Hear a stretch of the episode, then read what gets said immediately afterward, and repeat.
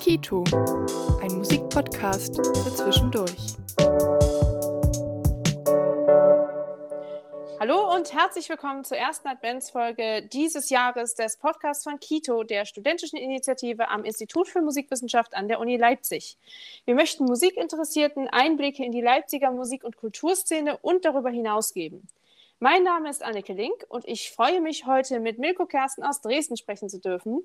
Er ist Orchesterpädagoge am Heinrich-Schütz-Konservatorium, Professor an der Musikhochschule Karl-Maria von Weber Dresden, freischaffender Dirigent und Präsident des Sächsischen Landesmusikrates. Das sind sehr viele Sachen, über die wir alle reden werden. Hallo Milko, schön, dass du heute bei uns zu Gast bist.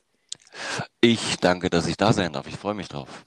Wie ihr vielleicht schon gemerkt habt, sind wir heute mit unserem Gesprächspartner nicht in Leipzig. Das liegt daran, dass diese Folge keine normale monatliche Podcast-Folge ist, sondern sie ist zum einen die erste Folge unserer Adventsedition, die wir ja auch schon im letzten Jahr gemacht haben. Zum anderen wollen wir jetzt eine neue Rubrik einführen, nämlich Kito auf Reisen. Es wird jeden Adventssonntag eine neue Folge geben, in der wir mit Menschen aus der Musik- und Kulturszene Deutschlands, Europas und der Welt sprechen wollen. Diese Rubrik wird auch im Laufe des kommenden Jahres immer wieder auftauchen. Wir werden also immer wieder Podcasts haben, die sich um Menschen außerhalb der Leipziger Kulturszene drehen. Ja, heute geht es, wie gesagt, nach Dresden zu Milko Kersten und ich würde sagen, willst du dich vielleicht einmal kurz vorstellen, was du so machst, wer du so bist? Das mache ich gern. Vielleicht äh, darf ich vorher, Anneke, noch einstreuen, dass ich äh, mit großer Neugier äh, gehört habe, dass ihr jetzt über Leipzig hinausgeht und zwar in die ganze Welt. Da mhm. könnte man sagen, 140 Kilometer nach Dresden sind dann natürlich nur ein winziger Schritt, aber es ist eben der berühmte erste Schritt. Und ja. Äh, ich fühle mich sehr geehrt, dass ich das sein darf sage sag ich wirklich ausdrücklich, das ist schön und ich verspreche hiermit schon einmal, äh, dass ich unbedingt die Reise weiter verfolgen werde. Das freut uns riesig. Ja, äh, ich bin Jahrgang 65, was man meiner Sprache oder Aussprache vielleicht nicht mehr anhört, mitten in Berlin geboren. Chemnitzer Sächsisch oder besser noch Karl-Marx-Städter Sächsisch habe ich gelernt in Limbach ober Frohna. Dort habe ich meine Kindheit verbracht. Äh, ich hatte ein musisches Elternhaus. Mein Vater war Lehrer, meine Mutter Angestellte. Ich habe zwei liebenswerte Schwestern. Meine Eltern erkannten mein Talent und dachten, äh, der Junge ist, äh, der hat Bewegungsdrang, den, den kriegen wir hier in der Kleinstadt nicht ausgelastet und auch nicht so ausgebildet, äh, wie er vielleicht kann und schlugen mir vor, äh, den Versuch zu wagen, äh, Turmaner zu werden. Ich habe gefragt, was das bedeutet. Das heißt, singen unter Jungs sein, Internat. Ich, so, wenn ich mich richtig erinnere, das ist, ist ja immer überlagert nach so langer Zeit, habe ich aber, glaube ich, gern Ja gesagt.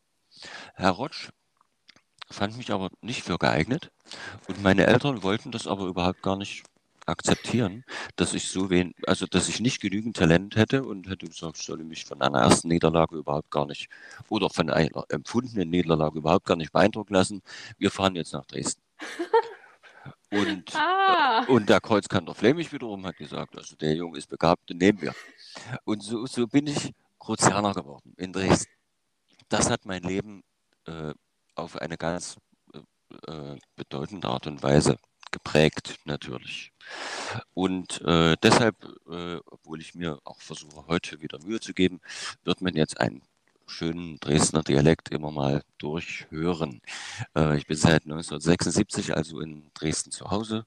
Ich habe ähm, dort äh, Dirigieren, Orchesterdirigieren studiert, war dann äh, Kapellmeister, erster Kapellmeister und dann sogar amtierender Chefdirigent am Theater in Zwickau. Noch während meines Studiums, was auf der einen Seite eine ganz große Chance war, auf der anderen Seite fand ich dort in dem Berufsbild nicht das, was meinem Willen und meiner Charakterstrukturierung entsprach. Und ich staune manchmal heute über mich, mit welcher Klarheit ich entschied, dass obwohl ich bis heute eine ungebrochene Leidenschaft für das Musiktheater hege, ich damals die Entscheidung getroffen habe, unter den Umständen passe ich nicht dazu, das mache ich nicht weiter. Ich bin dann nach Dresden zurückgekommen und dann äh, habe ich mich im umfassenden Sinne als Musiker betätigt, mit allem, was ich konnte. Und es hat aber gar nicht lange gedauert, wurde die Stelle beim Jugendsymphonieorchester am Heinrich-Schütz-Konservatorium frei. Und das war bis dato keine Stelle, aber mit mir wurde es eine, weil ich auch der Schulleitung damals vorgeschlagen habe, ich hätte die Idee, die Jugendorchesterarbeit an der Musikschule auf eine besondere Arbeit, auf eine besondere Art und Weise zu profilieren. Da bin ich gehört worden. Und ich bin also hauptangestellt seit 1997 am Heiner Schutzkonservatorium und äh, hege oder mache diese Arbeit nach wie vor mit ganz großer Leidenschaft. Es ist angesprochen, ich bin auch Honorarprofessor an der Musikhochschule. Ich bin seit 1976, also, äh, Entschuldigung, seit 1996. So lange ist es dann doch nicht, ja, aber eben doch schon eine, eine geraume Zeit. Seit 1996 im Lehrauftrag an der Hochschule tätig. Und zwar im Ensembleunterricht für junge Sänger, Sängerinnen und Sänger, die nach wie vor ans Theater wollen und ebenso wie ich die Leidenschaft für das Musiktheater hegen. Das, äh, auch das macht mir mit, macht mir wirklich richtig große Freude und dort habe ich mich auch in dem, äh, in diesem Berufsfeld, glaube ich, äh, logischerweise weitergebildet und, und verändert und, und beide Felder haben sich auch befruchtet, also die Arbeit an der Musikschule und auch an der Hochschule. Dann äh, war ich, was mein Leben wiederum auch nochmal ganz stark geprägt hat. Gastdirigent beim Landesjugendorchester Sachsen 1999. Und aus dieser Arbeit ist eine sehr, sehr langjährige Arbeit, äh, Arbeits- oder könnte man sagen, sogar Zusammenarbeit äh, entwachsen. Ich war von 2000 bis 2020 Chef dieses Orchesters, habe das künstlerisch prägen dürfen und war Repräsentant des Freistaates in der ganzen Welt. Also das ist 20 Jahre Arbeit mit einem solchen Projektorchester, das zweimal im Jahr arbeitet und mit einem so starken Team.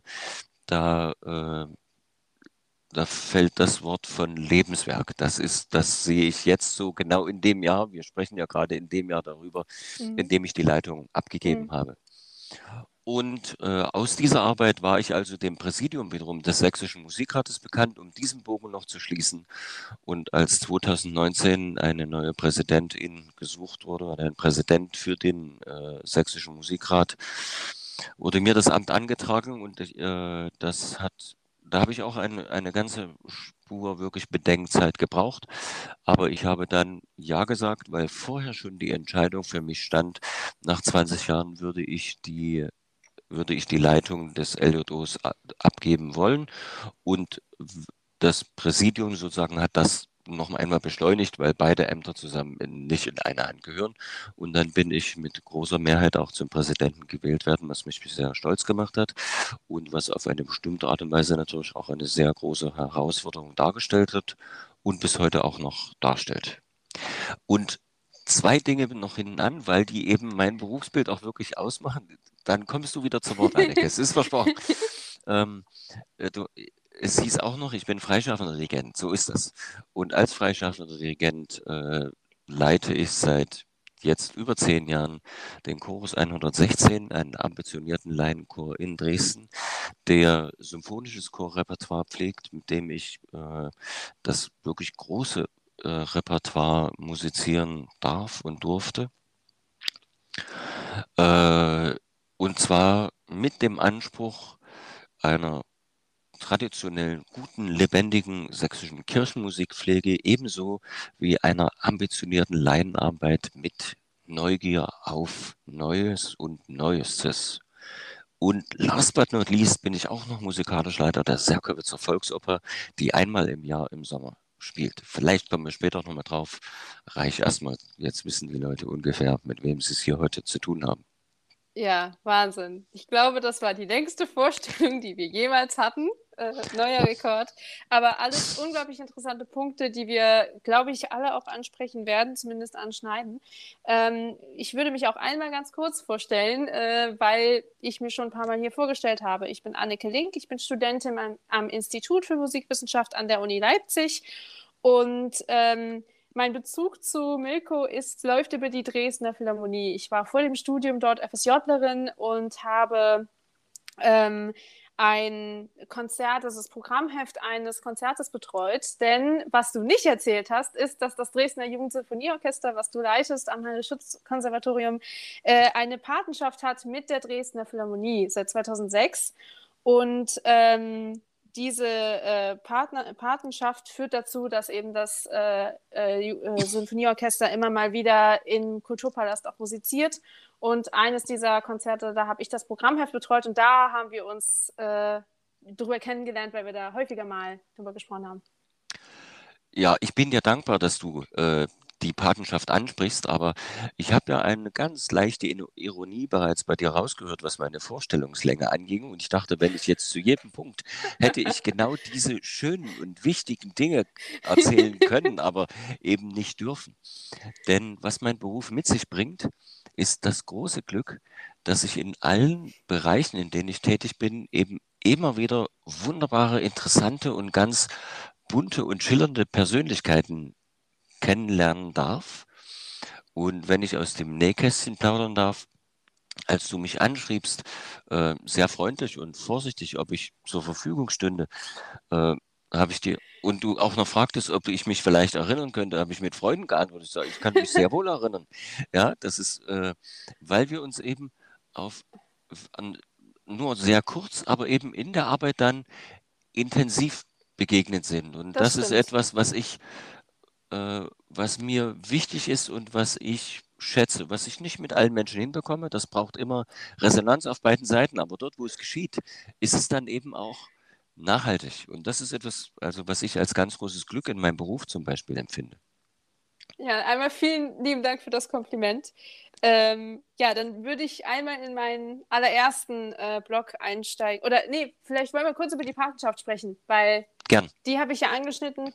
Äh, genau, also die Frage, die ich hier zu dieser Partnerschaft tatsächlich habe, ist ähm, einfach, weil wir gerade darüber gesprochen haben, du hattest auch schon gesagt, du bist äh, schon eine ganze Weile dort. Ähm, äh, Dirigent des, des äh, DJSO und äh, also des Dresdner Jugendsinfonieorchesters, dass wir jetzt wahrscheinlich einfach die Abkürzung nutzen werden, weil es sonst mhm. zu lange wird. Und da würde mich ja mal interessieren, welchen Stellenwert haben diese Konzerte mit der Dresdner Philharmonie? Einfach weil wir gerade so schön drüber reden ähm, oder diese Patenschaft. Wie wichtig ist das fürs, fürs äh, Sinfonieorchester? Ja, das hat, ein, das hat einen enorm hohen Stellenwert. Den hatte es auch schon, als es diesen wunderbaren Konzertsaal, den wir jetzt in Dresden haben, noch nicht gab. Das muss man dazu sagen. Jetzt ist das natürlich, jetzt hat das noch eine künstlerisch-ästhetische Komponente, die es vorher so noch nicht hatte. Ähm, vielleicht schildere ich ganz kurz, was ich vorhatte mit den Jugendorchestern. Mhm. Ähm, ich äh, arrangiere selbst sehr gern. Und ich hatte immer den Eindruck, dass das Repertoire von Jugendorchestern in den Konzerten sowohl dramaturgisch ähm, wie soll ich sagen, eine, eine ganz kleine Spur immer Wald und Wiese war, salopp gesagt. Also von allem immer etwas, so, so bunt zusammengestellt, was eben, was gerade gut spielbar war. Und auf der anderen Seite auch in der Besetzung relativ gleichförmig, nämlich so, wie Notenmateriale zu haben waren. Das mhm. erzählt auch etwas von der Schwierigkeit, noch aus DDR-Zeiten kommend, zumindest im, im Osten des Landes, äh, überhaupt an gute Noten heranzukommen. Also wurden die Dinge, die sich bewährt hatten, immer und wieder, immer und immer wieder gespielt. Und mein Vorgänger noch, Professor Wenzel, da war es üblich im Jugendorchester, dass man die ersten drei Tage im Probenlager erstmal noch Stimmen abschrieb, um neue Stücke spielen zu können. Also das, das kann man sich heute alles gar nicht mehr mhm. vorstellen. Und ich dachte, ich möchte eigentlich das erweitern. Ich möchte, dass alle SchülerInnen an der Musikschule, die Freude dran hätten, im Orchester zu spielen, dass die auch die Möglichkeit haben und ich nicht sagen muss, diese dieses Stück oder dieser Teil der Sinfonie, der ist nur für zwei Flöten, zwei Oboen und, und zwei Hörner. Und wir haben aber vier Flöten und keine Oboe und dafür haben wir über 13 Celli.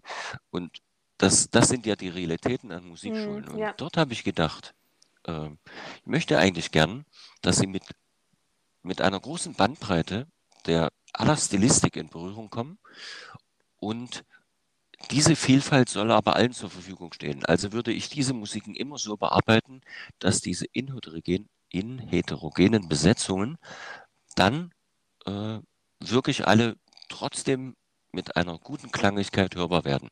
Ich arrangiere also alle Programme seit über 20 Jahren in der Regel für die Jugendorchester neu und mhm. binde deshalb, kann deshalb sehr viel mehr SchülerInnen einbinden in das, was ich spiele und sie zu in dieser Freude für das Orchesterspiel abholen. Und das ist von der Philharmonie beobachtet worden, weil ja auch Kolleginnen und Kollegen aus der Dresdner Philharmonie an der Musikschule unterrichten. Mhm. Und dann kamen wir ins Gespräch und es ist eigentlich dem äh, Philharmoniker Rainer Promnitz zu danken, der das in die Hand genommen hat und mit mir gemeinsam damals angestoßen hat. Es wäre doch eine gute Sache, wenn wir als Orchester dafür die Patenschaft übernehmen. Und so ist sie dann 2006 auch wirklich gegründet worden und hat sich seitdem weiterentwickelt, auch das, das soll auch ehrlich benannt sein, auch mit Höhen und Tiefen. Denn das immer gut äh, auszugestalten und lebendig zu halten, ist eben eine Prozesshaftigkeit, die immer mit Menschen zu tun hat, die das ausgestalten. Und ich glaube aber, und da, das ist meine feste Überzeugung, dass es ein ganz, ganz großer Erfolg ist, dass wir das überhaupt so lange durchführen und dass es auch äh, heute von Frau Rother, Intendantin der äh, Dresdner Philharmonie, mit einer solchen Intensität äh, auch wirklich weiter bewegt wird. Ja, es, es gibt es gibt nach wie vor die Anfrage jetzt bereits für die neue Spielzeit, als wäre das eine Selbstverständlichkeit. Und das sehe ich nicht so, sondern ich lese das ganz klar als ganz große Wertschätzung der Arbeit, die wiederum meine Kolleginnen und Kollegen an der Musikschule machen, denn die stellen das Niveau ja her, auf dem das ich dann in den Orchestern zusammenführen darf. Ja, also ich muss auch sagen, ich habe auch nicht schlecht gestaunt, als ich in der Recherche gesehen habe, dass es seit 2006 diese Patenschaft besteht. Das ist wirklich Wahnsinn, dass das so lange funktioniert. Ähm, ich würde tatsächlich jetzt zum Bereich Musikpädagogik äh, springen. Ähm, wir haben schon gehört, du bist gleichzeitig äh, Professor an der Hochschule, also als, als Honorarlehrkraft an der Hochschule tätig, aber du bist auch Musikschulpädagoge in deiner Funktion als Leiter des äh, DJSO. Ähm, wie unterscheiden sich diese zwei Formen von Unterricht? Gibt es Unterschiede zwischen Studierenden und, und SchülerInnen oder wie, ja, wie ist das? Äh, ja, selbstverständlich gibt es da Unterschiede. Ich habe ja auch äh, bereits innerhalb der Arbeit am Konservatorium äh, muss ich mich ganz unterschiedlich aufstellen. Die Altersgruppe 12 bis 15, 16, das ist immer lappend, oder dann 15 bis 18. Ja, dies, das sind, äh, die brauchen wirklich ganz andere Dinge in der in der Ansprache, in der Motivation für die Vertiefung zur Musik. Da, da brauche ich wirklich äh, sehr verschiedene pädagogische Konzepte, die sich in den letzten Jahren auch geändert haben. Ich habe, das ist äh, eigentlich wirklich auch ein sehr schöner Prozess. Ich bin da wirklich im regen Austausch mit meinen KollegInnen auch, mit, nicht mit allen, selbstverständlich nicht, wir sind ja ein Riesenhaus, aber im engeren Kreise und vor allem auch mit denen, die sich eben für Unterrichtsmethodik, Didaktik eben auch interessieren, äh, immer wieder im Gespräch, dass wir äh, nicht in die Versuchung geraten, in Routine, wenn man das so lange macht, dann doch äh, Dinge, die man für sich als routiniert und bewährt erprobt hat, weiterzuführen, ohne sie immer wieder der Prüfung zu unterziehen, passen sie noch in die Zeit und zu den Bedürfnissen einer neu heranwachsenden Generation. Das braucht doch immer wieder eine Justierung und insofern hat sich das innerhalb der Musikschule geändert. Und dann gibt es einen Unterschied logischerweise zur Hochschule, denn das sind junge Erwachsene, die ich ganz klar auch als junge Erwachsene anspreche und fordere. Ich möchte dort nicht mehr derjenige sein, der Orientierung gibt und eine Hand in Hand hinhält und äh, äh, auch sagen wir, immer mal ein, ein großes Verzeihen bringt, denn an der Hochschule bin ich eher ein im positiven Sinne gesagt ein Dienstleister. Ich, ich gebe mit großer Leidenschaft von meiner Erfahrung ab, aber nur an Menschen, die das möchten. Also natürlich muss, schaue ich darauf, dass alle, die bei mir eingeschrieben sind, ein Mindestmaß ähm, sozusagen an Unterrichtsvolumen besuchen, so dass es, dass es äh, den Regularien entspricht. Aber das, äh, das ist kein Gießbrand, Prinzip, sondern ich rede jetzt eher von Energien und meiner Bereitschaft, mich für den Unterricht zu engagieren. Und dort, wo ich gefordert werde, wo ich richtig merke, dass das Studierenden sagen, aber dort möchte ich noch hin. Und das, wenn Sie mir diese Tür geöffnet haben, dann gibt es doch links auch noch eine. Und was bedeutet denn das? Dann fühle ich mich gefordert und dann kommt es mir auf keine Minute an, niemals. Dann, also wenn mir mit 100% Energie entgegengetreten wird, dann gibt es wirklich dann gibt es die gleichen 100 Prozent zurück. Und dort, wo 15 Energie, 15 Prozent Energie kommen, bin ich nicht willens, den Rest auf 100 zu kompensieren. Das ist, das ist in der Musikschule anders. Denn dort kommen die Schüler erschöpft von der Schule. Mhm. Die haben erstmal nur 20 Prozent und dann ist es an mir, die Probe so zu gestalten, dass allmählich dann doch wieder ein, ein Probenprozess entsteht, der sie motiviert, aus sich selbst heraus wieder Energie zu schöpfen. Und das gelingt manchmal mehr und manchmal weniger, aber da sie über die vielen Jahre alle gern zu mir kommen, meine ich, ein, ein gutes Prinzip entwickelt zu haben. Du hattest es schon so ein bisschen angeschnitten. Es hat sich, es hat sich einiges verändert in der Zeit. Du hast gesagt, ihr, ihr seid an der Musikschule äh, auch immer wieder dabei, äh, ein bisschen zu schauen, ähm, äh, wie ihr jetzt auf die neue Generation eingeht. Was hat sich denn genau geändert? Also im, ja, Pädagogikstil, auch vielleicht was die Studierenden auch an der Hochschule vielleicht auch angeht oder eben an der, an der Musikschule ähm, beziehungsweise Arbeitsbedingungen, wobei ich einmal ganz kurz eingerätschen muss, bevor ich dich diese Frage beantworten lasse und einmal kurz sagen muss, dass für die Leute, die es nicht wissen, das Heinrich-Schütz-Konservatorium ist die größte Musikschule Dresdens. Das haben wir bis jetzt noch nicht gesagt. Kurz für die Leute, die das nicht die wissen. Kommunale. Die Kommunale. Die Kommunale äh, mhm. und die größte, soweit ich weiß. Mhm. Ähm, ja. Musikschule Dresdens, für die Leute, die das, äh, die Dresden, die Dresdner Musikszene nicht ganz kennen. Mhm. Äh, genau, also wir reden hier von der Musikhochschule Karl Maria von Weber Dresden und von der Musikschule, dem Heinrich-Schütz-Konservatorium. Genau. Weiter geht's. Also, was äh, sagst du zum Thema Ge Änderungen im Pädagogikstil Studierenden Arbeitsbedingungen über die 25 Jahre. Ja, danke dir für die Nachfrage nochmal. Äh, ich habe eben versucht, äh, eher Unterschied noch zwischen Konservatorium und Hochschule mhm. auszumachen. Und natürlich auch habe ich in beiden Arbeitsgebieten am Anfang äh, war ich selber Lernender beim Tun, habe mich viel ausprobiert und natürlich von den, von den Älteren, die ich vor mir hatte, versucht zu lernen. Und, und nach und nach habe ich jetzt selber mich äh, versucht, äh, immer stärker in der Arbeit zu reflektieren und sehe heute vor allem die äh, ein, ein Problemfeld für uns. Wir haben es zu tun mit der äh, Parametrisierung der Kompetenzentwicklung. Das meint, es geht um evidenzbasierte Bildungspolitik. Wir haben also Studienpläne oder Ausbildungspläne und dazu gibt es einen Prüfungskatalog, der muss durchlaufen werden, damit diese Bildungsprozesse in irgendeiner Form messbar und steuerbar sind oder vergleichbar sind. Das ist legitim. Das, das, das ist erstmal nicht anders denkbar, vielleicht. Und jetzt kommt die große Frage. Und an der bin ich dran und in der muss ich mich immer wieder auch selber sehen. Bildung und vor allem jetzt in, im musischen Bereich passiert aber eben nicht, indem wir Fakten liefern und erwarten, dass sie abgespeichert werden. Bei uns jetzt im Musizieren sagen wir Fertigkeiten. Man spielt im ersten Studienjahr Etüde 1, man spielt im Jugendorchester im ersten Jahr dieses Stück und in einem zweiten Jahr dieses Stück und dann ist man ein gutes, mittleres oder ein sehr gutes Orchester, sondern Bildung passiert dann, wenn ein, wenn ein Ausschnitt und das ist für viele in so in Ensembles und auch für viele studierende SängerInnen jetzt natürlich immer ein anderer. Wenn ein Ausschnitt plötzlich mit einem selbst etwas tut, wenn man merkt, das fängt mich an zu interessieren, das hat etwas mit mir zu tun, wenn man also merkt, dass da eine Anverwandlung stattfindet, dass der, das Sujet, mit dem man zu tun hat, das kann Musik sein, das kann auch Musik, ein musiktheoretisches Feld sein, ein musikwissenschaftliches wie immer ein, ein, eins, das ein philosophisches, das kennen meine Schülerinnen und Ständen von mir, so wie du auch gerade einige immer merkst, oh Mensch, der redet aber ganz schön viel. Die, die teilen mir dann in den Augen schon immer mit, ah, oh, jetzt müssen wir uns jetzt hinsetzen, jetzt kommt wieder eine Rede. Aber musizieren heißt, oh, jetzt großer Satz, musizieren heißt immer auch philosophieren. Und äh, die, ich rede nochmal von Anverwandlung. Dort, wo jetzt Resonanzen geschehen und SchülerInnen merken, oh, hier werde ich abgeholt, hier schwingt etwas in meiner Seele. Dort wird eine Leidenschaft gewächst und dann sind sie bereit, sich zu vertiefen. Und fast nur dort. Und deshalb ist diese Art von Resonanzpädagogik für mich ein ganz neues Thema. Das wäre jetzt äh, gleich eine Leseempfehlung für alle Hörer, die uns heute zuhören.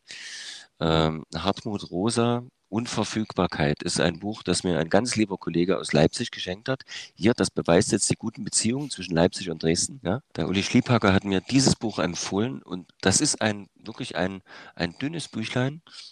Das hat mein Leben verändert, weil das eine Philosophie beinhaltet, die man in sein reales Leben integrieren kann und die mein, auch mein Unterrichten jetzt wirklich nochmal geändert haben.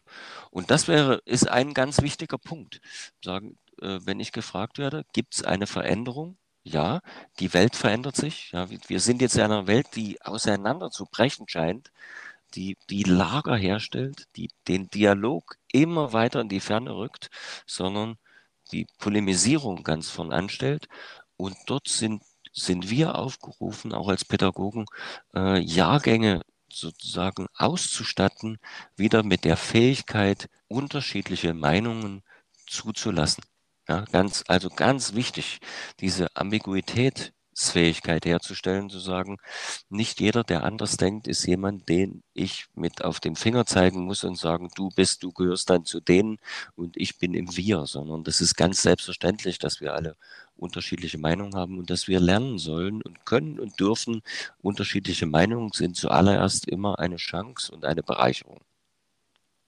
Ja, weil du gerade so schön von gesellschaftlichen Themen schon so ein bisschen gesprochen hast, würde ich tatsächlich jetzt direkt einmal äh, folgende Frage anschließen. Ich äh, habe dich das erste Mal musizieren gehört bei The Armed Man. Das war 2017, das war das Landesjugendorchester im Tanzzentrum Hellerau. Äh, da habt ihr The Armed Man äh, gemacht, nicht nur äh, ich erinnere mich aber nicht mehr, was das andere Stück war.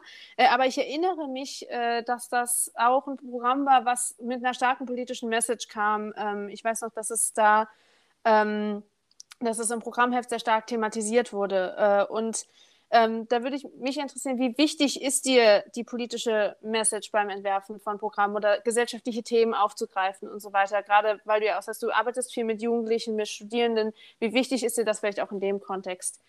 Ja, die Armed Man ist, ist äh, ein für mich auch ein sehr beeindruckendes Stück gewesen in seiner Wirkung. Denn zu wissen, dass äh, als Musiker zu lesen oder als Dirigent zu lesen, da ist eine, eine, eine starke Partitur, die, die inhaltlich gut ist, ist das eine.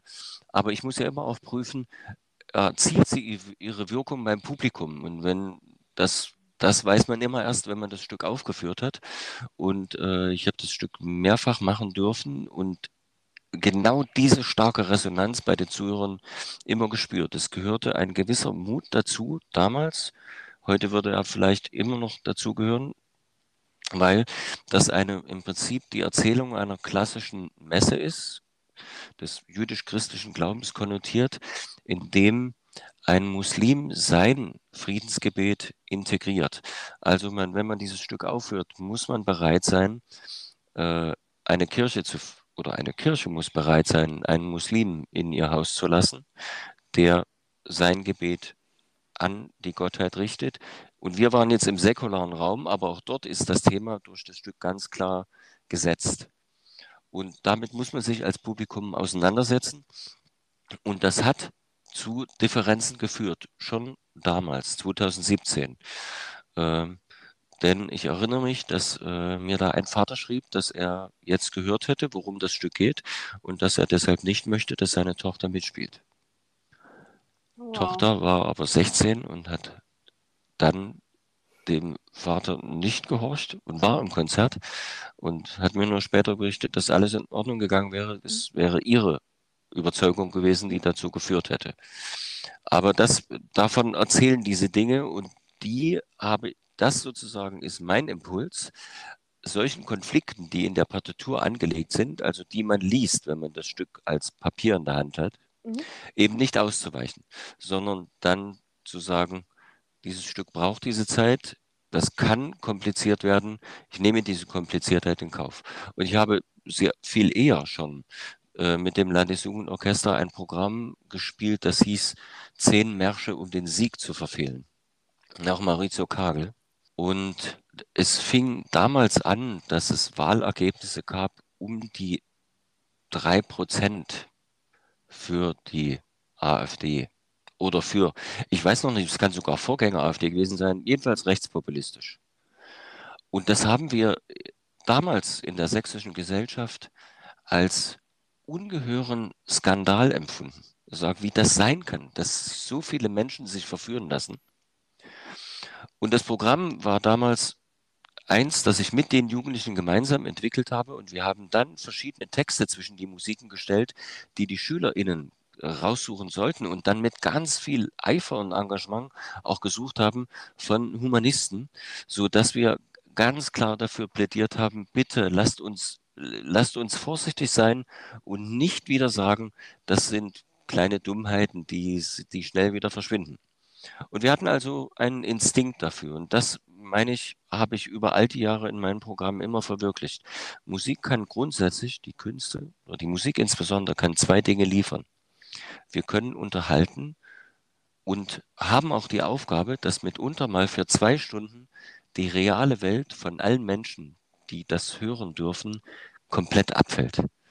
Weil man ja sonst verzweifeln könnte über all das Unglück, über die Unwetterkatastrophen, über die Ungerechtigkeiten in unserem Land, in Europa, an Europas Grenzen, äh, äh, die, die Ungerechtigkeiten zwischen der Nord- und Südhalbkugel. Also alles das, wenn man das sich jeden Tag real macht, dann fängt man an, darunter zu leiden und, und weiß eigentlich nicht, wohin damit. Und das ist eine ganz große Kraft der Musik, die das kann, dass man, wenn man in ein Konzert geht und sich in eine symphonische, in einen symphonischen Vorgang, Vorgang verliert, dass man ganz großes Glück empfindet und auch Kraft wieder hat, in diese Welt hineinzugehen, weil man zwei Stunden wie in einer anderen Welt war. Und das habe ich immer auch gelebt in meinem Programm. Das gab es immer auch. Aber es gibt eben auch den anderen Punkt, wo Kunst die Aufgabe hat, aufzurütteln, Schmerzpunkte zu zeigen oder Diskussionspunkte aufzumachen und Stellung zu beziehen und Haltung zu bewahren. Kunst wirkt immer in die Polis hinein, in die Gesellschaft. Also ist eine völlige Illusion zu sagen, wir Musiker wollen unpolitisch sein, sondern die der, das Ansinnen, ich möchte nicht politisch sein, ist bereits eine politische Aussage. Und deshalb habe ich immer auch Programme mit großer Überzeugung aufgestellt, die genau diese Themen des Heute annehmen und thematisieren.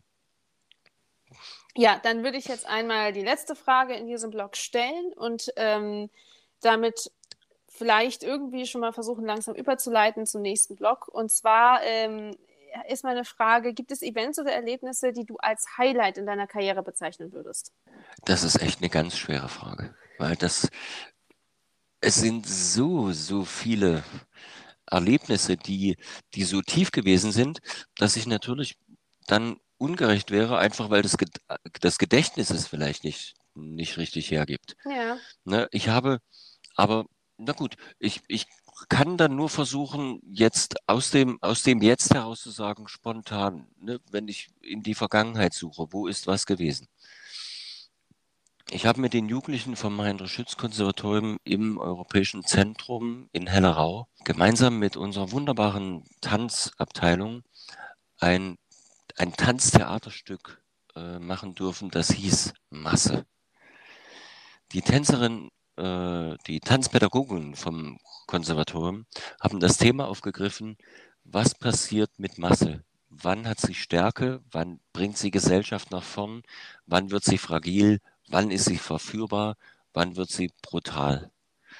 Und das mit Jugendlichen zu arbeiten, und wir hatten darunter eine sehr, sehr anspruchsvolle Musik. Unter anderem war Schostakowitsch äh, Klavierkonzertausschnitt dabei, ein Stück von äh, Philipp Glass, äh, natürlich schöne klassische symphonische Musik. Also das, das war etwas, wo wir, äh, wo wir uns selber, die Jugendlichen, die das gemacht haben und ich auch vorne am Pult, wo wir von, den, von der Stärke des Inhalts und der Leidenschaft die plötzlich von uns ausgingen, beeindruckt waren. Wir sahen uns auch im Publikum gespiegelt, in allen Vorstellungen. Das war, das war eins der, der Dinge, die, die mich äh, ungeheuer beeindruckt haben. Dann, ja, Landesjugendorchester habe ich angesprochen. Ja, ich hatte mit dem, ich war mit dem mehrfach äh, äh, auf mehrfach im Gewandhaus. Ja, also in diesem wunderbaren Konzertsaal. Das wäre mal, das wären ästhetische Hochgenüsse. Wir waren dort immer schlecht besucht. Es hat uns nie gestört, weil wir sagen, okay, das, wir können uns hier mit dem, was wir wollen, jetzt kein Gehör verschaffen, weil das in Leipzig natürlich eine riesen Konkurrenz hat. Und doch gab es aber immer die Anerkennung, dass wir oder das, die Anerkennung vom Präsidium des Musikrates, der das nämlich finanziert hat, sagt, nein, ein Landesjugendorchester gehört dahin. Und das ist, das sind auch ganz schöne Erinnerungen. Aber ich war mit dem Landesjugendorchester eben auch weltweit unterwegs. Ich, ich, erinnere mich gerade, dass äh, wir ja auch da zusammen musiziert haben, nämlich das Warwick Camp von Britain mit der, mit der Dresdner Singakademie. Und da wolltest du darauf hinaus. Das, ja, genau. Da war ich, ich war, muss allerdings sagen, ich war nicht bei der Tournee dabei, ich war nur in Dresden und Leipzig dabei. Ähm, und dann ging mein Studium los. Das war für mich, das war für mich äh, ganz witzig. Das war mhm. Britain Warwick Camp 2018 und das erste Konzert fand in Dresden in der Kreuzkirche statt. Und das zweite Konzert fand in Leipzig im Gewandhaus statt und das war ich glaube, am Wochenende, bevor mein Studium losging. Also die Woche vorher war ich schon, habe ich schon in Leipzig gelebt, habe aber noch die letzten Proben in der Singakademie in Dresden mitgemacht. Und ähm, dieses Konzert in Dresden war das letzte Mal, dass ich überhaupt in Dresden war, dann äh, wirklich als, als, als, ja, man könnte sagen, als Dresdnerin in diesem Chor. Und das letzte Konzert für mich in Dresden mit der Singakademie und das in Leipzig war, das war mein Einstand in Leipzig tatsächlich, dieses Konzert. Deswegen, äh, Anneke, ja, ja. und was für ein Einstand, oder? ja, im, Warwick im, im Gewandhaus. Äh, mit, mit Mauersberger, meine ich, wie die Stadt so wüst, haben wir ja, auch gemacht. Ja. Also das war, ich, da habe ich auch gedacht, das, das habe ich gut hingekriegt. Das war ein schöner Einstand in Leipzig, genau. Ja. ja, also das ist, das ist wirklich, das, das wäre eins, was ich jetzt unbedingt mhm. auch nennen möchte. Ne? Wir sind eben dann nach Südafrika gefahren und waren, waren dort das zweite Mal, zehn, vor zehn Jahren, 2008 waren wir dort und waren mit großer Überzeugung wieder in den Townships. Und das finde ich, das sind so, das sind äh, Dinge, die ich, die, das, das ich glaube, merke ich heute Gefahr, dass, dass dann drei, drei pathetische Sätze aneinandergereiht kommen, aber es ist, es ist einfach so. Die haben mein Leben verändert. Als wir mhm. vor diesen Jugendlichen in äh, Soweto musiziert haben, ist mir oder, oder da, genau in diesen Augenblicken wurde mir so klar, dass diese Menschen, diese jungen Menschen das gleiche Recht haben auf die Entfaltung ihrer Möglichkeiten, ihrer Fähigkeiten. Und das strukturell und der Zufall ihrer Geburt dort sie diese Rechte eben nicht ausüben lässt. Wir, sie werden sie nicht haben.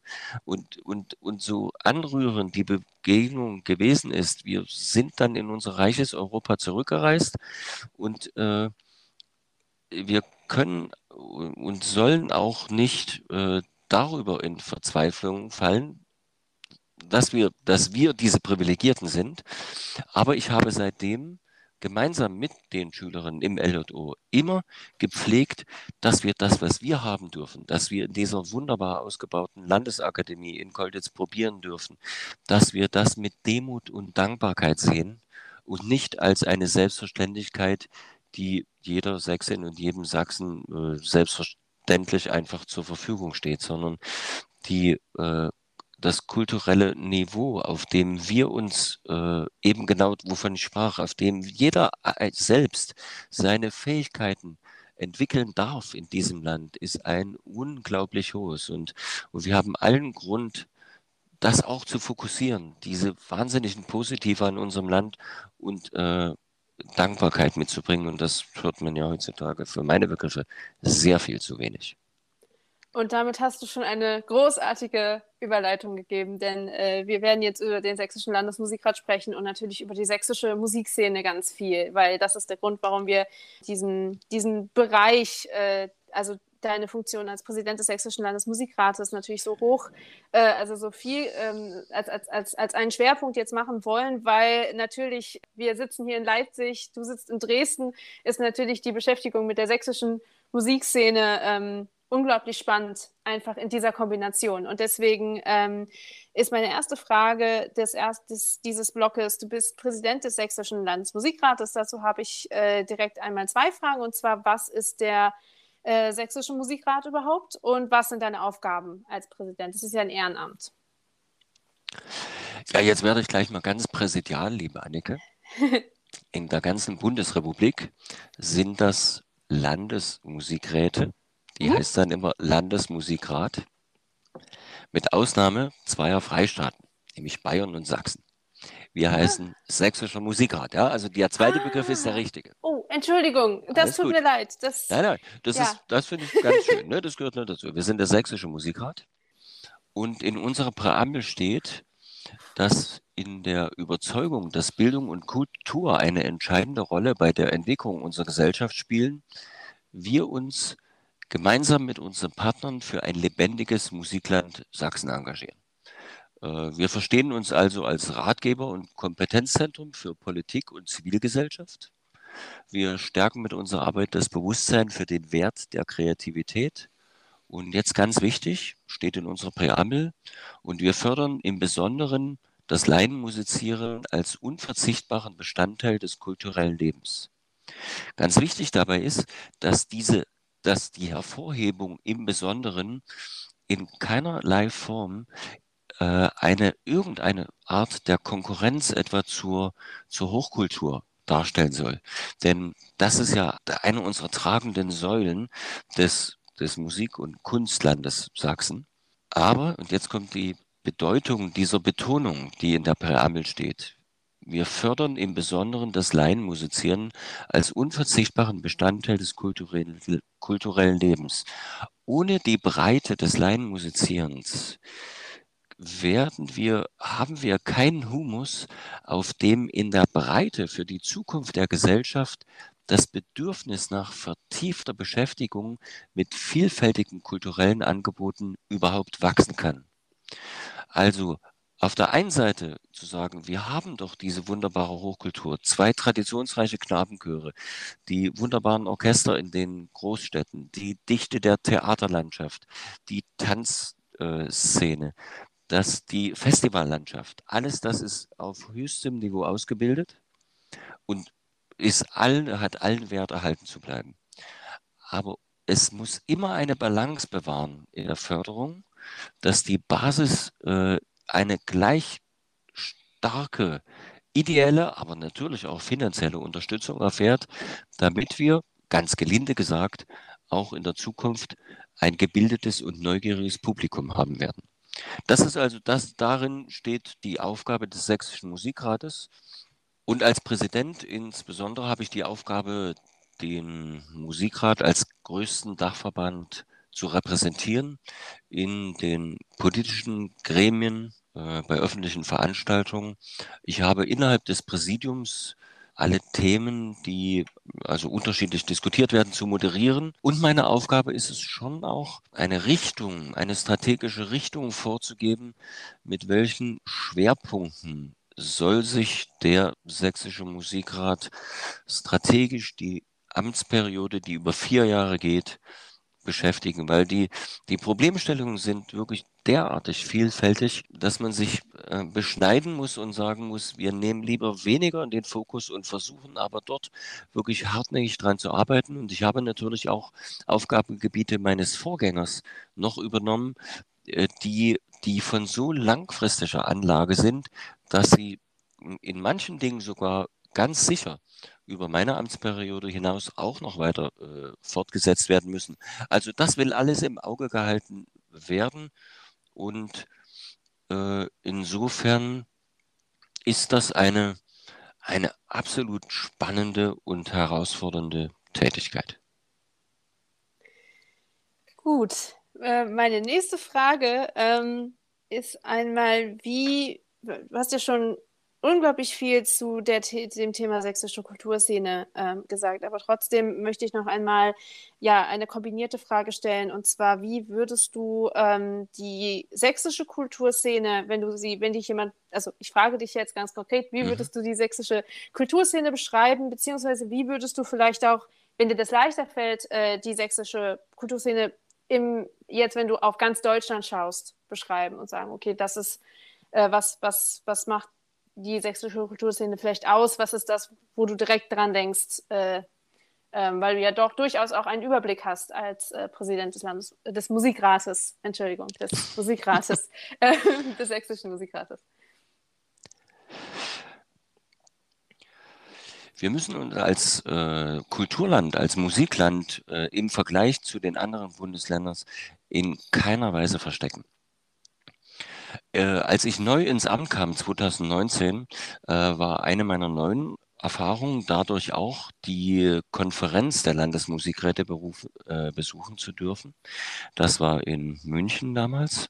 Und ich lernte so überhaupt erstmal alle Präsidentinnen und Präsidenten der Bundesrepublik kennen und auch die, die enorme Kraft, die von diesen Persönlichkeiten ausgeht und aus, aus dieser Runde. Und äh, ich gebe ehrlich zu, äh, ich bin da auch mit äh, Vorurteilen hingefahren, der Gestalt, dass ich dachte, mal sehen, ob in einer bestimmten Art und Weise doch auch äh, die äh, unterschiedlichen Sozialisierungen von uns, wieder Ost-West, noch eine Rolle spielen oder wie sie vielleicht eine Rolle spielen. Und äh, ich sah, dass die, diese Unterschiede eigentlich marginal wahrnehmbar sind, sondern dass es viel stärker wahrnehmbar ist, dass es doch eine Unterschiedlichkeit in der Durchsetzungskraft auch von Argumenten zwischen Nord und Süd gibt. Und in dieser Durchsetzungskraft und, und Wahrnehmbarkeit gehört Sachsen zum Süden. Und äh, auch, ne, das hängt auch natürlich sehr stark mit der von mir eben angesprochenen Dichte an äh, wirklich hochkarätischer Kultur zusammen, aber auch äh, mit der, äh, mit der äh, Anerkennung für die Effizienz und Stärke, mit der die Geschäftsstelle des Sächsischen Musikrates arbeitet. Also sie ist strukturell so aufgestellt und ein so äh, anerkannter Partner auch äh, der sächsischen Staatsregierung, dass das nicht alle Länder so haben und die, denen es eben nicht so gut geht, die sehen da doch mit, äh, ist jetzt nicht vielleicht etwas übertrieben, aber mit einem ganz kleinen Neid sagen die, oh Mensch, in den und den Dingen sind die Sachsen doch sehr gut aufgestellt. Äh, ein Thema wäre zum Beispiel, die Ausstattung der eigenen äh, Ensemble, das Landesjugendorchester, Landesjugendjazzorchester und der Wettbewerb Jugend musiziert. Das sind die Einrichtungen, die der Sächsische Musikrat selber als Körperschaften hält.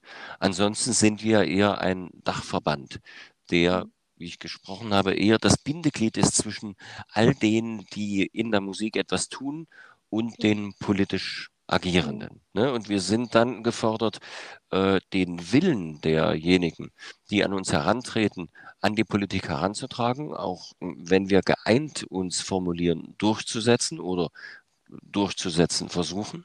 Auf der anderen Seite, Seite müssen wir auch immer, und das ist, wäre dann meine Aufgabe als Präsident, nach unten hin moderierend wirken. Unten meint jetzt nicht im Sinne von herabblicken, sondern äh, in die, äh, dann sage ich, ist es überhaupt besser formuliert, in die Breite. Wenn ich in die Breite muss ich moderieren, dass nicht alle Begehren immer sofort umzusetzen sind, weil wir auch die Verbindung, und, und zwar eine vertrauensvolle Verbindung, in die Staatsregierung und in die Grem parlamentarischen Gremien, auch in die kommunalen, in die äh, in die Kulturräume hinein. Ne? Überall haben wir, sind wir vernetzt und versuchen immer wieder Ausgleiche zu schaffen, Bedürfnisse anzumelden und auch auf Probleme hinzuweisen und mitunter natürlich auch mit aller Schärfe. Ich werde nicht müde zu erwähnen, dass in der Corona-Verordnung des Herbstes des letzten Jahres die Musikschulen in Sachsen in der Rubrik Freizeiteinrichtungen in der Nähe von Bordellen aufgezeichnet waren. Das habe ich als empörend empfunden und das habe ich so lange mitgeteilt, bis das geändert wurde. Aber das, das sind eben Dinge, also Musikschulen sind seit dem 14. Dezember des letzten Jahres als Bildungseinrichtungen anerkannt in Sachsen. Das sind manchmal so Dinge, die eigentlich selbstverständlich scheinen, die es aber nicht waren. Und das ist Aufgabe eben auch äh, unseres Verbandes. Ah, aber wir waren bei Sachsen. So, jetzt, jetzt bin ich schon wieder, jetzt war ich an den Kritikpunkten, ja, wo ich denke, oh, natürlich. Und jetzt würde ich wieder sagen, aber das ist doch eine Stärke auch wieder, dass ja. ich habe gelernt in dieser Situation, dort wo ich unzufrieden bin und mit Hartnäckigkeit an einem Thema dran bleibe und jetzt werde ich wieder sehr deutlich, wenn ich die Möglichkeiten suche, mich als Bürger, jetzt spreche ich von mir, Wilko mhm. Kersten, ich bin Bürger dieses Landes mhm. Und ich habe die freie Entscheidung, möchte ich mich ehrenamtlich engagieren oder möchte ich das nicht? Wenn ich das nicht möchte, dann habe ich bestimmte Dinge hinzunehmen. Wenn ich aber Einfluss nehmen möchte, weil ich sage, die, in dieser Gesellschaft möchte ich bestimmte Dinge verändert haben. Und mein Ansinn war, das möchte ich verändert haben. Ich möchte, dass Musikschulen als Bildungseinrichtungen anerkannt sind, weil das ein ganz wichtiger Grundstein ist. Dann muss ich in ein Gremium gehen. Dann denn die gibt es in ein demokratisches Gremium. Und dann muss ich meine Meinung einbringen und ich muss zu meiner Haltung stehen und ich muss für diese Haltung und für diese Überzeugung kämpfen. Und wenn ich Mehrheiten finde und wenn ich Mehrheiten bündele, dann setze ich mich durch. Dann komme ich zum Ergebnis. Und das ist etwas ganz anderes, als mich auf den Marktplatz zu stellen und Dummheiten zu planen. Das ist ein großer Unterschied. Laut in die, in die Landschaft hineinzurufen, ist ein Recht, ein demokratisches, aber kein legitimes Mittel, eine Demokratie weiterzuentwickeln. Keine, kein konstruktives Mittel, sagen wir es mal so. Jetzt sind wir, ich, das ist immer noch die Frage, wie stehen wir als Kulturland Sachsen da? Ja. Ich habe gelernt, weil mich das ermutigt, sage, aber das ist doch klasse, wenn das, wenn das möglich ist. Natürlich, manchmal denkt man zu langsam. Wie lange dauert das? Wie oft muss man nachfragen? Und doch kommen wir gemeinschaftlich zum Ziel, wenn wir diesen Dialog pflegen. Und das gehört für mich, jetzt hört man vielleicht auch wieder bei mir durch, dass ich kriege die Klammer nie geöffnet zwischen Musiker sein und mich mhm. gesellschaftlich engagieren. Mhm. Ich sage, wenn ich das beides zusammen sehe, dann sehe ich auch, dort, wo wir kulturvoll miteinander umgehen und demokratisch miteinander umgehen, sind wir ein Kulturland. Und dort, wo wir ein Kulturland sind, sind wir ganz schnell auch ein Musikland. Und ein Musikland ohne das andere, ohne demokratische Kultur, ist nicht denkbar. Und die Parole aufzukleben, keinen Cent für politische Kunst, ist an Dummheit nicht zu überbieten, weil Kunst muss in die Polis wirken. Sie ist nur Kunst, wenn sie politisch ist. Das ist auch jedes kleine Lied, das kann man sich nicht aussuchen. Man muss nur in der Lage sein, zu begreifen, was politisch heißt. Nämlich politisch heißt, die Gemeinschaft betreffend. Und insofern finde ich, sind wir ein großartiges Land, das jetzt gerade vor einer extrem hohen Herausforderung steht. Und wir als Kulturschaffende und insbesondere als Musiker sind aufgefordert, die Menschen zusammenzuführen, sie immer wieder zusammenzubringen, weil wir diejenigen sind, die in der Leidenschaft, die ja ganz viele Menschen hegen, weil wir führen Menschen zusammen, die unterschiedlich denken und glauben. Das soll so sein, aber im Konzertsaal, in den Kirchen, wo gesungen wird, in den Chören, in den Blasmusikvereinen, dort kommen alle unterschiedlichen zusammen und in der Stunde, wo sie miteinander probieren, wo sie oder wo sie Aufführungen haben, sind plötzlich alle vereint und mögen sich, weil sie dieser Leidenschaft frönen. Und dann gehen sie auseinander und können sagen, wir sind unterschiedlicher Meinung, aber wir mögen uns und nächste Woche sehen wir uns wieder. Und im Moment erleben wir zu sehr, du gehörst dorthin, mit dir rede ich nicht mehr. Und das darf nicht sein. Und deshalb stehen wir eben auch als Musikland vor einer ganz großen Herausforderung und vor der Verpflichtung, uns zu engagieren. Ja, meine nächste Frage geht einmal in die Richtung Einflüsse auf die sächsische Musik. Und zwar gibt es in Sachsen ja einmal die sorbische Kultur und zum anderen grenzt das Bundesland ja an zwei äh, europäische Länder, nämlich an Tschechien und Polen. Und äh, was mich sehr interessieren würde hier sind, wie wichtig sind diese Kulturen für die Musiklandschaft beziehungsweise für deine Arbeit oder die Arbeit des Sächsischen Musikrates? Ah, das muss ich kurz trennen. Als äh, Musiker bin ich natürlich, äh, weil in der DDR äh, aufgewachsen und sozialisiert, äh, trage ich da eine ganz starke Affinität äh, Richtung Osten. Ne? Da, also russische Musik, oh, da geht, da geht in mir die Seele auf, ne? wenn diese, die, die Weite und oder die oder das tragische Drama in Boris Godunov oder was auch immer. Also da fängt sofort was an zu schwingen. Äh, Dvorak, der, der Böhme, ja, der, der, das, der musizieren lässt, so dass einem, also dass man die Welt vergessen kann. Ja, also äh, dann Chopin mit seiner Schwelgerei äh, Gorecki, der Lutosławski, diese, also diese Musiksprache aus Polen, das ist mir alles äh, ganz nahe. Und ich habe immer versucht, auch wo, wo, wo immer ich die Möglichkeit hatte, das in mein Repertoire mit zu integrieren. Was sorbische Musik angeht, ganz, gebe ich ganz ehrlich zu, habe ich keine Erfahrung. Das würde ich jetzt zu dem Thema bringen, Resonanzen. Das hat eben das nicht, dass ich gesagt hätte, ich will das nicht. Nie. Mhm. Ich bin wirklich grundsätzlich neugierig als Musiker, aber wenn ich da was gehört habe, kam bei mir nicht so richtig was ins Schwingen.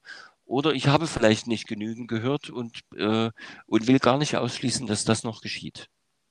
Im Musikrat wiederum äh, ist, ist das eigentlich äh, ganz äh, Bestandteil der, der jährlichen Arbeit. Also immer wieder haben wir wirklich ganz selbstverständlich äh, Jugendaustauschprojekte zwischen verschiedenen sächsischen Vereinen, äh, äh, Ensembles, die äh, entweder Fahrtkostenzuschüsse beantragen oder, oder wo äh, SchülerInnen aus Tschechien und Polen beteiligt werden sollen, Austauschdinge stattfinden.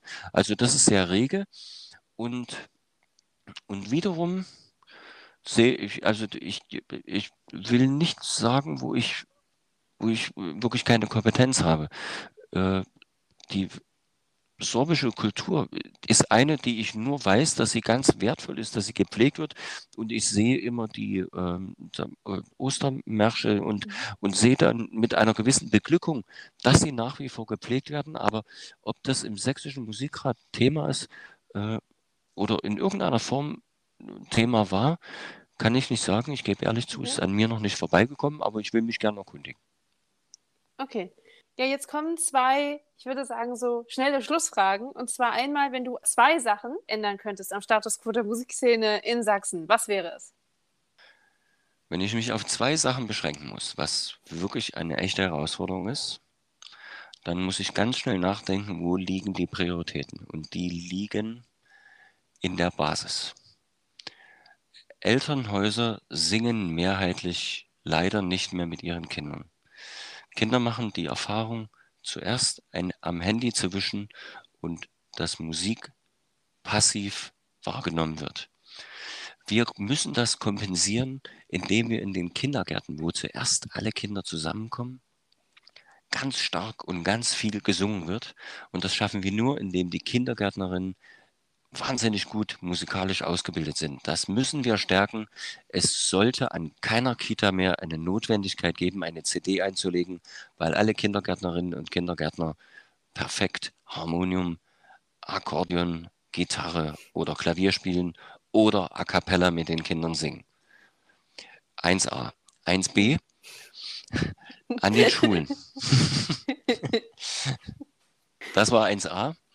1b an den Musikschulen in Sachsen, und ich weiß es aus eigener Erfahrung, spielen in den großen Ensembles über 90 Prozent Abiturientinnen. Ich will einfach nicht glauben, dass es an den allgemeinbildenden Schulen keine musischen Talente gibt. Das stimmt einfach nicht, sondern es ist ein Zeichen dafür, sie finden keinen Zugang. Wir an den großen Musikschulen, jetzt rede ich mal nur von Dresden, weil ich das für meine Jugendorchester ganz klar in den letzten zehn Jahren belegen kann. Wir haben kaum Inklusion, obwohl ich dafür offen bin. Wir haben kaum Migration, obwohl ich dafür offen bin. Wir ganz verschwindenden Anteil an ausländischen Schülerinnen, die bei uns mitspielen, wenn welche da sind, werden sie mit warmer Hand aufgenommen und als Bereicherung empfunden. Das muss ja Gründe haben und da müssen wir ran. Und zwar nicht nur in den Großstädten, sondern auch auf dem ländlichen Raum. Und das hängt vor allem auch zusammen, dass wir den, die Reputation des Berufsstandes Musikschullehrerinnen ganz anders in diesem Lande stärken müssen. Es wäre ein Werkzeug, den ländlichen Raum aufzuwerten, weil wenn dieser Berufszweig anders finanziert oder gleichgestellt würde mit den Lehrern an den Grundschulen, allgemeinbildenden Schulen, dann hätten wir auf dem ländlichen Raum wieder Kompetenzzentren der Kommunikation. Wir würden Familien und Menschen wieder zusammenbringen und wir würden zur Befriedung unserer Gesellschaft einen einen Bestandteil liefern könnten. Das war eins in 1a und 1b und zwei in der Schule. Ich habe empfunden, die in der Krisensituation die Aufsplittung zwischen Kernfächern und Randfächern als unheilbringend. Ich kann das nicht verstehen. Die Wissenschaft erzählt seit Jahren etwas anderes. Das Recht auf musische und ethische Bildung wird marginalisiert und die Folge ist ein Dimensionsschwund. Soziale und politische Bildung, Sprache, Ästhetik, Naturwissenschaften und Philosophie und, und Religion. Das der große, gut klingende Kanon, der nicht ungestraft auf Kernstimmen reduziert wird. Die Gesellschaft verroht sonst. Die Abiturjahrgänge der End-90er bis, ja, was sagen wir, bis Mitte 2010, die haben doch Kernfächer Schwerpunktmäßigkeit gehabt. Und dennoch sind sie nicht immun gegen die Verführung. Sonst hätten wir nicht dieses Wahlergebnis im Moment im Land. Das muss doch ernsthaft zu einem Umdenken Anlass geben. Wow, das äh, war eine große Antwort auf eine tolle Frage. Jetzt äh, kommen wir zu meiner letzten Frage in diesem Blog und das ist, äh, was für eine Zukunftsvision hast du für die Musikszene in Sachsen oder was würdest du dir wünschen für die sächsische Musikszene in den nächsten Jahren? Schon wieder so eine Frage. Ja, Mensch, die, also deine Fragen einige sind wirklich klasse. Dankeschön. Ähm, ja. Zukunftsvision, was würde mir gefallen? Mir würde gefallen, wenn nicht Künstlerinnen und Musik- und äh, Tanzpädagoginnen politischen Druck ausüben für eine Umverteilung von Steuereinnahmen hin zu mehr musikalischer Bildung, zu mehr Budget für vielfältige Kultur, Kultur, sondern wenn die Mehrheit der sächsischen Bevölkerung das im eigenen Interesse tun würde. Ja, das war ein wunderbares, ein wunderbarer Abschlusssatz äh, für diesen Blog. Und ähm, jetzt gehen wir zu unserem letzten kleinen Blog, der tatsächlich eigentlich aus ja, anderthalb Fragen eigentlich nur besteht. Und das ist, ähm, wir sind ja jetzt, dieser, dieser Podcast erscheint am ersten Advent. Und deswegen, das ist ja der Beginn der Weihnachtszeit. Wir bewegen uns mit großen Schritten auf Weihnachten zu. Und deswegen die Frage, was bedeutet dir Weihnachten?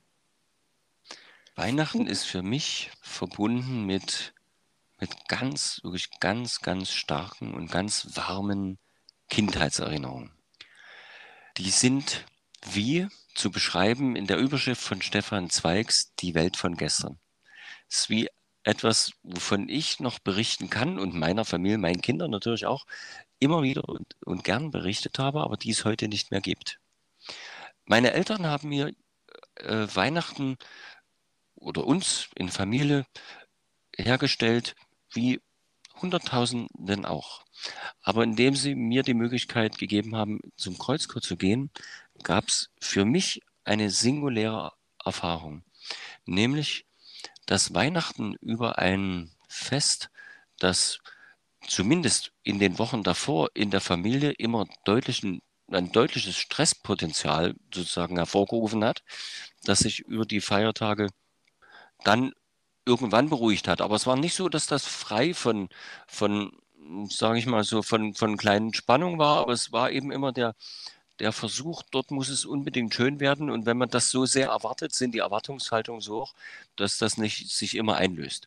Das wäre meine Reflexion von heute. Damals war ich verzückt.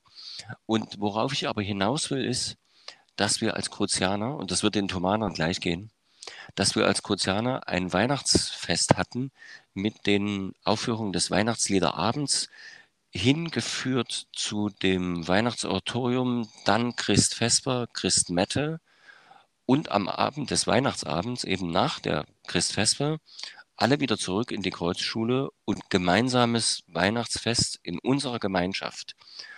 Und wann immer wir gefragt wurden, das ist wieder mehrheitlich. Ne? Wir waren mhm. junge Menschen. Das wird, es mhm. gibt auch welche, die das anders sehen mögen, aber mehrheitlich.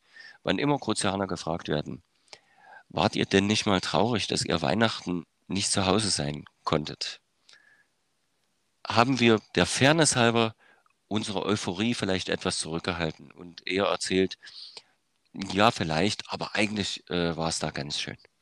Weil es hatte etwas von, von absolut gehobener Verzauberung im Sinne von wie in eine Märchenwelt gehen dürfen. Es war eine Entrückung von dieser Welt in der Weihnachtsbotschaft und dieses Besondere, dieses auf sich zurückgeworfen sein, also sich selber in, in Frieden empfinden und doch auch gekoppelt mit kleines Geschenk, aber das Geschenk, ehrlich gesagt, dass, dass wir durften uns da Kleinigkeiten wünschen, das war's nicht. Wir waren, das Fest war davon abgekoppelt von, von einem sozusagen von der von dem Materiellen, dass man etwas Gegenständliches geschenkt bekam, sondern viel schöner war das Ritual durch die dunkle äh, Kreuzschule, also dort, da war keine Lampe an und wir alle in Korandanertracht und mit Kerze und singen durch die Schule. Also dieses Ritual zu wissen,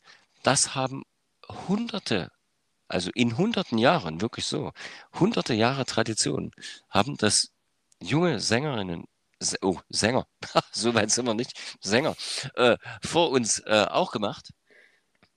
Das hat uns irgendwie gemerkt, mehr spüren lassen, mhm. wir dürfen hier Teil von etwas ganz Besonderem sein. Und das trage ich in mir. Ich habe das versucht für meine Familie natürlich auch so zu tragen, äh, irgendwie reinzutragen. Das ist nicht wirklich gelungen. Das ist auch nicht schlimm, sondern das trage ich als Teil immer noch in mir, sondern ich habe eher dann gemerkt, auch ich war dann gefangen in Weihnachtsstress, und dann die Erwartungshaltung, wenn ich durch allem durch bin, gerade auch durch den Musikerberuf, haben wir extrem viel zu tun. Und meine Frau ist auch Musikerin. Wir, wir waren dann immer besonders angespannt und hatten die Erwartung, jetzt schalten wir um, jetzt wollen wir nur, jetzt wollen wir wirklich mal wieder spirituell uns geborgen fühlen. Und das hat eigentlich mit Kindern nicht funktioniert. Und, und, und trotzdem ist das immer schön gewesen, weil wir eher, das ist auch eine ganz tolle Erinnerung für mich, äh, Weihnachten mit Kindern wiederum ist durch die Kinder etwas ganz Schönes und die Kinderaugen, die dann aufgehen. Mhm. Aber dieses, dieses Geborgensein im spirituellen Sinne, das sage ich vor allem als Nichtgläubiger, denn ich habe nie zu dem Glauben finden können, obwohl ich so intensiv diese Zeit sozusagen inhaliert habe. Aber ich bin eben ein Agnostiker, der im, sag mal, im Ethos dieses jüdisch-christlichen Glaubens seine spirituelle Geborgenheit gefunden hat. Ja, dann schließen wir diesen, die, diesen ganzen Blog einmal ab, beziehungsweise eigentlich schließen wir den ganzen Podcast ab mit meiner Lieblingsfrage, nämlich der Frage über die Lieblingsanekdote. Wenn du eine Weihnachtsanekdote hast, gerne eine Weihnachtsanekdote. Wenn du deine Lieblingsanekdote nicht aus der Weihnachtszeit ist, gerne auch nicht aus der Weihnachtszeit, aber das ist immer meine liebste Frage, weil da kommen die schönsten Geschichten raus. Und jetzt bin ich sehr gespannt auf deine. Hast du da irgendwas? Ja, das sind, also da sind wirklich äh, unzählige, unzählige sind da äh, geschehen. Ne, auf den, Deswegen stellen wir die Frage, weil jeder, jeder ausnahmslos äh, was Schönes zu erzählen hat tatsächlich. Jetzt komme ich nicht drum rum hier, ne? Nein. ich muss mal noch eine auspacken. So, das meiste ist eigentlich immer. Ah ja, pass auf, brauchst du aber eine schöne. Ne? Also, man stelle sich Folgendes vor. Wir sind natürlich als Leitungsteam, wir sind mit dem Landesjugendorchester als Leitungsteam unterwegs und sind dann immer angehalten, auch unsere Jugendlichen schön in Schwung zu halten und immer wieder Ansagen zu machen. Bitte benehmt euch gut, denkt an jenes, bitte hört uns genau zu, es ist wichtig, dass ihr euch das merkt. Und, und, und wenn man da glaubhaft sein will, muss man natürlich auch Vorbild bleiben und mhm. sehr gut strukturiert sein und an alles denken. Und äh, wir sind auf einer Russland-Tournee, haben in Moskau angefangen, sind dann noch an die Wolga gekommen, also wirklich haben wunderbare Städte kennengelernt. Äh, letzte Konzertstadt ist Petersburg, herrliches Konzert gehabt. Und wir gehen mit allen noch spazieren, sind am Winterpalast unterwegs.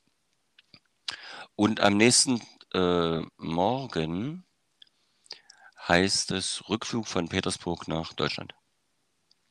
Und wir unterhalten so im Team und sagen, okay, wie machen wir das? Teilen wir die Pässe für alle Schüler, die wir komplett eingesammelt hatten, äh, teilen wir die schon heute Abend aus oder besser erst morgen am Flughafen? Und der Geschäftsführer in unserer Dreierrunde wird äh, blass im Gesicht. Und ich denke, was, äh, also wir kriegen Sorge, weil denkt, oh, du wirst, ist dir nicht wohl, was, äh, hast du was Schlechtes gegessen? Und er sagt, die Pässe des Landesjugendorchesters liegen in meinem Nachtschrank im Hotel in Moskau. Oh und da ist uns allen, also wir standen, ich weiß das noch wie heute, da bleibt einem der Luft stehen und denken, okay, Und dann Anruf im Hotel in Moskau. Und wir waren, das war die Tournee, ne? also Ja, da waren ja. hübsch ein paar Ja. Tage dazwischen. Anruf, dann ist die, das ist jetzt, Schulrussisch ist noch übrig geblieben, die Dejournaya par étage, die Verantwortliche der Hoteletage, Ja, ja. Ist in das Zimmer gegangen, hat den Beutel mit den, mit den Pässen hervorgeholt, bestätigt, dass der da liegt, man könne den abholen. Und dann ist der Geschäftsführer in der Nacht mit dem Eilzug nach Moskau gefahren, hat die Tüte abgeholt, damit wir dann wieder zurückfliegen können. Also sowas haben wir auf Reisen, ehrlich gesagt, mehrfach erlebt. Also Ach, diese du- Dinge und da muss man dann ein, oder da baut man sich über die Jahre dann wirklich ein sehr gutes Nervenkostüm auf. Ich bin gespannt, ob jetzt irgendjemand vom Landesjugendorchester zuhört. Die, würden, die, die, Beteiligten, die Beteiligten wissen sofort, wovon die Rede ist, aber die würden Ach so. dann gleich noch andere Anekdoten von dieser Ja. Reise erzählen, Ja. die aber nicht ins Radio gehören, Ja, okay. Aber äh, in wow. dem Podcast. Das ist, das ist aber echt eine, eine schöne, ja, wollte gerade sagen. Das ist aber eine schöne ähm, Anekdote. Und damit kommen wir jetzt zu meiner letzten Frage und das ist, hast du irgendwelche Projekte, Konzerte, Events, die jetzt anstehen, für die du schon irgendwie, ja, die du ein bisschen anteasern kannst? Ich weiß, es ist gerade ein bisschen schwierig wegen Corona und so weiter, aber gibt es irgendwas, wo du sagen kannst, das wird hoffentlich stattfinden, dass äh, äh, für Ja, unsere Zuhörer, dass ja, wir sie hinkommen, ist- oder? Das ist eine wirklich eine ganz, ganz bittere Ja, Situation. Ja, wir saßen heute früh in der Dienstberatung am, am Rhein-Schütz-Konservatorium, alle Ensembleleiter, alle ChorleiterInnen. Und wir sind alle der Meinung, die Jugendlichen dürfen nicht wieder die sein, die zuerst den Preis des Verzichts zu zahlen haben. Auf der anderen Seite müssen wir abwägen. Ähm, jetzt ist, sind die Jugendlichen selbst und Eltern und Geschwister und Großeltern gefährdet, wenn wir Konzerte veranstalten. Also es, es muss jetzt eine sehr sorgsame Abwägung haben. Mhm. Aber für das Jugendorchester steht eben wieder das Familienkonzert an am 12. und 13. Dezember. Dort gibt es ja hervorragende äh, Hygienekonzepte und ich, äh, wir haben uns heute früh ver vereinbart, dass wir mit ganz großer Sorgsamkeit eben die Konzepte noch einmal verschärfen, aber daran festhalten, dass wir die Konzerte stattfinden lassen sollen, auch wenn eben vielleicht noch weniger Besucher kommen dürfen, aber dass wir dieses Erlebnis so lange wie möglich erhalten, weil wir eben ja auch die Erfahrung gemacht haben, wenn man die Kultur sofort abschließt, wegnimmt aus dieser Gesellschaft, dann verroht diese Gesellschaft weiter. Also das wäre meine Hoffnung. Am 12. 13. Dezember, da, wir haben das, äh, der Deutsche Musikrat hat das Jahr der Orgel ausgerufen und wir haben ein wunderbares symphonisches Programm, Orgel und Symphonieorchester einstudiert. Es wird, wird die Moderatorin Andrea Thilo kommen, Pascal Kaufmann wird Orgel spielen, äh, also Mussorgsky bildet eine Ausstellung dabei, Toccata und Fuge darf, Toccata darf nicht fehlen in dem Mal, Ja, auch als ja. Orchesterversion. Also das ist ein tolles Programm, da würde ich mich sehr drauf freuen. Dann Ende Dezember wollte ich gern mit dem Leipziger Barockorchester und dem Chorus 116 äh, in der Annenkirche in Dresden eine Uraufführung machen von Alexander Kolks Duo Seraphim, ein Stück, das er für uns geschrieben hat und Bachs Magnificat. Das, wir sind jetzt voller, voller großer Zweifel, ob das geht. Wenn, wenn es jetzt nicht sein soll, dann müssen wir eben Verzicht leisten aus Vernunft. Vernunft geht jetzt immer vor. Dann werden wir das verschieben, weil, weil diese Uraufführung, die hat es einfach verdient, in die Welt zu kommen. Und im Januar fange ich dann an, die Daphne von Heinrich Schütz zu schreiben, und zwar als Musiktheaterstück für die Serkowitzer Volksoper. Daphne ist ja eine Oper von Schütz, die es nicht gibt. Also gibt es nur das Textbuch. Die Musik ist leider verschollen, aber in den Kellergewölben des Serkowitzer Gasthofes haben sich Skizzen gefunden. Und die werde ich so zu arrangieren wissen, dass wir zu dem Thema Daphne von Heinrich Schütz im Sommer ein Angebot machen werden, um diesen gro großen Humanisten mal auf musikparodistische Weise, aber auch ernsthaft als Musiktheater vorzustellen und damit dann gedanklich wieder äh, mich umtreiben zu können, darauf freue ich mich. Das kann mir auch keiner nehmen, selbst wenn wir überhaupt gar, selbst was wir nicht hoffen, also nicht an die frische Luft dürfen, dann setze ich mich auch 14 Tage in mein Zimmer und schreibe daran. Das war ein wunderbarer Abschluss äh, dieses Podcasts, denn hiermit sind wir am Ende. Ähm, wenn, erst einmal vielen, vielen Dank an euch, die uns zugehört habt. Wenn ihr uns Feedback geben wollt, dann könnt ihr das gerne tun per Mail oder auf Instagram und Facebook. Die Infos findet ihr wie immer in der Podcast-Beschreibung und dort findet ihr auch die Links zu äh, Milkos Social-Media-Kanälen. Ja, dann vielen Dank, Milko, dass du ähm, dir die Zeit genommen hast, dass du bei uns zu Gast warst. Ja, danke dafür. Ich bedanke mich herzlich bei dir, Annika. Das hat mir sehr viel Freude gemacht, eben weil das so schön vertieft und doch in angenehmer Atmosphäre war. Ich, ich hoffe ganz sehr, dass ihr HörerInnen äh, uns etwas abgewinnen könnt. Dem kann ich mich nur abschließen, da, äh, anschließen. Damit wünsche ich euch noch einen schönen ersten Advent, eine schöne Woche und wir freuen uns, euch nächste Woche wieder begrüßen zu können. Da spricht meine Kommilitonin Caro mit Professor Dr. Klaus Neumann, Professor der Musikethnologie aus Halle.